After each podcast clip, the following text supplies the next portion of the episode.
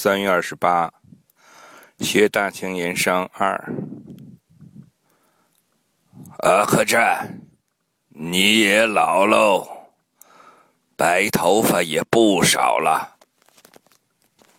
是吃不上盐呢，还是生气生的？是吃不上盐呢，还是生气生的？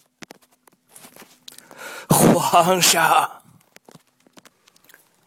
一声皇上喊出了你十年的怨气，奴才不敢。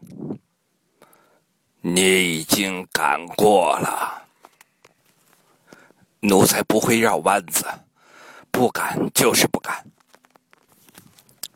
阿克战，阿克战。朝廷的一个从二品官死在你的馆驿里，你可知罪？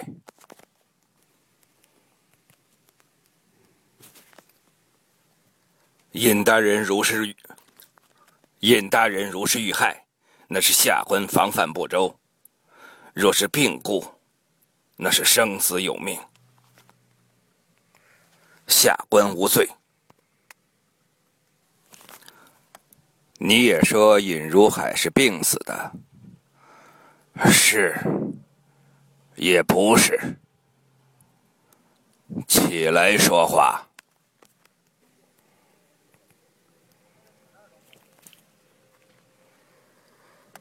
尹大人身有宿疾不假，那碗药的确是普通的滋补散药，但尹大人必然另外服食了性为大寒的补药。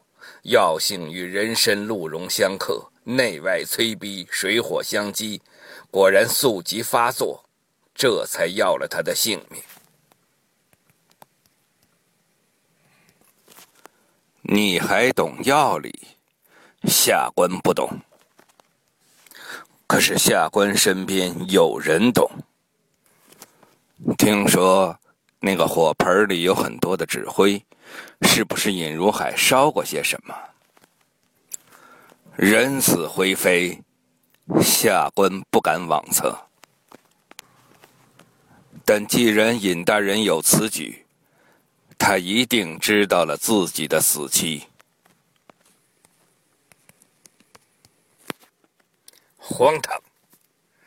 堂堂两淮盐政，兴兴头头来热河，难道是要死给皇上看？天下有这个理吗？有，有。皇上召见尹大人，想必是为了催扬州盐商的银子。阿克战，这种事儿也是你能随意揣测的吗？让他说。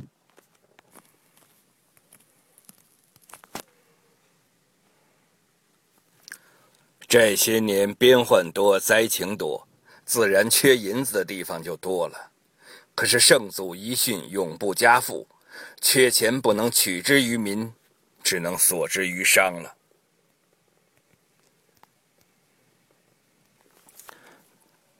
你这个“锁”怎么那么难听呢？下官是个粗人，不会说话。看来，不管是捐还是锁，这个尹大人都没把银子拿来。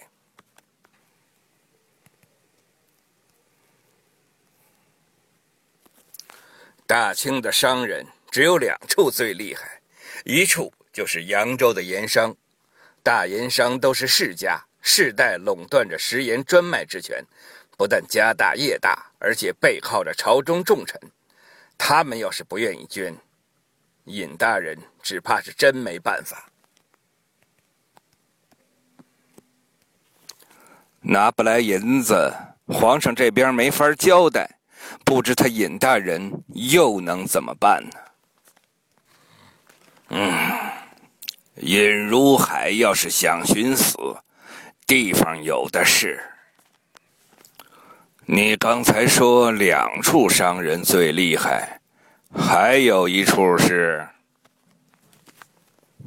广州十三行。嘿嘿嘿嘿嘿嘿。朕记得，当年朕把一个敢打敢拼的、敢死的提督派到广州十三行，可没过二十七天，二十七天就被广州十三行的商人给撅回来了。嘿嘿嘿嘿嘿嘿嘿，丢人，丢人呐！哈哈哈！罪臣有负圣恩，朕贬你到口外做了十年驿丞，是罚你，也是磨你，磨你的心性。皇上圣意，奴才也是这几年才体会到的。皇上，皇上。臣启见阿克战，继任两淮盐政。皇上，臣请见阿克战，继任两淮盐政。听见没有啊？何大人抬举你呢？